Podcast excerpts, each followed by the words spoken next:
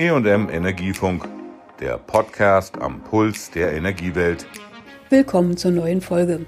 Ich bin Susanne Harmsen, Redakteurin beim Fachverlag Energie und Management. Heute geht es um ein neues Kraftwerk in Berlin. Bei strahlendem Sonnenschein trafen sich dort am 3. Juni etwa 40 vorschriftsmäßig mit Warnweste, Schutzhelm, Brille und natürlich Mundschutz ausgestattete Menschen. In einem Neubaugebiet der Hauptstadt konnte der Energiekonzern Vattenfall nach dreijähriger Bauzeit feierlich eine neue Kraft-Wärme-Kopplungsanlage im Stadtteil Marzahn in Betrieb nehmen. Das Unternehmen investierte über 300 Millionen Euro in das Erdgaskraftwerk. Die Vorstandsvorsitzende der Vattenfall Wärme, Tanja Wilgos, sagte, wir haben eine Klimaschutzvereinbarung mit dem Land Berlin abgeschlossen im Jahr 2009. Das ist der letzte Baustein zur Erfüllung dieser Klimaschutzvereinbarung. Wir haben versprochen, dass wir unsere CO2-Emissionen halbieren. Wir waren bei 13,4 Millionen Tonnen 1990 und sind jetzt bei unter 6 Millionen Tonnen. Das heißt, wir haben unsere Ziele übererfüllt. Mit dem Gas- und Dampfturbinenkraftwerk in Berlin gehe eines der effizientesten Heizkraftwerke Europas ans Netz. Das betonte Jochen Eickholt, Vorstandsmitglied von Siemens Energy, dessen Firma die Turbinen lieferte. Für uns ist es ein Projekt in Berlin, aus Berlin.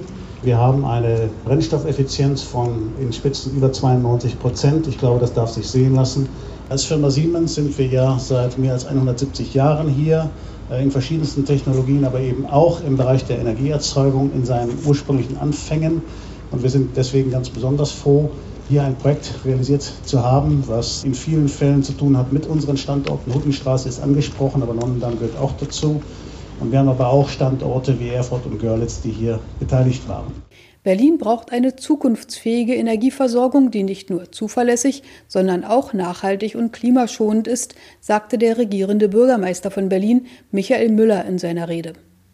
Dementsprechend froh zeigte er sich, dass trotz der Corona-Pandemie das neue Kraftwerk termingerecht und im Budget ans Netz gehen konnte. Ich will mich bei Vattenfall und bei Siemens bedanken, denn das, was wir uns vorgenommen haben in Berlin, würden wir ja alleine nicht schaffen. Wir brauchen ja Partner dafür. Wir haben uns vorgenommen, die Klimaneutralität 2050 zu erreichen. Wir sind als erstes Bundesland aus der Braunkohle ausgestiegen. Wir haben also in diesen ganzen Umwelt- und Klimathemen viel vor und wir müssen das mit den Unternehmen hier in Berlin umsetzen und wirklich auch zukunftsweisende, auch Umwelt-, Klima- und Energiepolitik machen können. Die neue Anlage verfügt über eine Wärmeleistung von 230 Megawatt und eine elektrische Leistung von 260 Megawatt. Im Verbund mit dem Heizkraftwerk Klingenberg bildet sie das Rückgrat der Wärmeversorgung im Osten Berlins für insgesamt 450.000 Haushalte. Der Neubau ist für Vattenfall der vorläufige Höhepunkt einer Reihe von Investitionsmaßnahmen. So wurden im Herbst 2019 bereits das neue Heizkraftwerk Lichterfelde sowie Europas größte Power-to-Heat-Anlage am Standort Reuter West in Betrieb genommen. Damit ist in Berlin der Kohleausstieg abgeschlossen, der für Gesamtdeutschland noch ansteht, betonte Vattenfall-Vorständin Tanja Wilgos. Anlagen wie diese, davon brauchen wir faktisch sechs im Jahr und das zehnmal hintereinander um die 17 Gigawatt entsprechend Kohleleistung zu ersetzen. Das heißt, diese Anlage steht dafür, dass wir diese Energiewende gemeinsam schaffen und ohne dass die Berlinerinnen und Berliner und natürlich alle Deutschen auf den Komfort verzichten wollen, den wir uns ja alle zusammen erarbeitet haben. Die Einordnung des neuen Kraftwerks in die Energiewende Deutschlands unterstrich auch Ulrich Nussbaum, Staatssekretär im Bundeswirtschaftsministerium. Durch die flexible Fahrweise kann die neue Anlage schnell reagieren, wenn besonders viel oder wenig Strom aus erneuerbaren Quellen wie Wind und Sonne im Netz ist, lobte er. Und ein Projekt wie dieses, was Kraft-Wärme-Kopplung macht, was sehr flexibel ist, ist ein ganz wichtiger Baustein und davon brauchen wir in der ganzen Republik eine ganze Menge. Denn eins ist ja angesprochen worden, wenn wir umstellen auf alternative Energien, dann werden sie auch volatiler werden. Und dann brauchen wir Kraftwerke, die flexibel sind. Dieses Kraftwerk kann sich anpassen, was Strom, was Wärme, was die Kapazität anbelangt. All das wird in einem Verbund notwendig werden, um die Energiewende zu schaffen. Für die richtige Einbindung der Energie aus dem neuen Kraftwerk sorgt neben der Einbindung ins Fernwärmenetz ein neuer Netzknoten für den erzeugten Strom. Ihn nahm die Stromnetz Berlin als Verteilnetzbetreiber zeitgleich in Betrieb.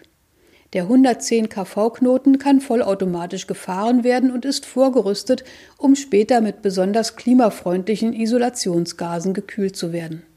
Auch hier wurde eine zweistellige Millionensumme investiert, betonte Thomas Schäfer, Geschäftsführer der Stromnetz Berlin. Dieser Netzknoten hat eben aber auch noch eine andere Bedeutung. Er ist eben für diesen Teil Berlins, für den Ostteil Berlins eben auch die notwendige Voraussetzung, dass wir als Stromnetzer, hier als Verteilungsnetzbetreiber die Voraussetzungen schaffen, dass Berlin auch im elektrischen System insgesamt die Energiewende schafft.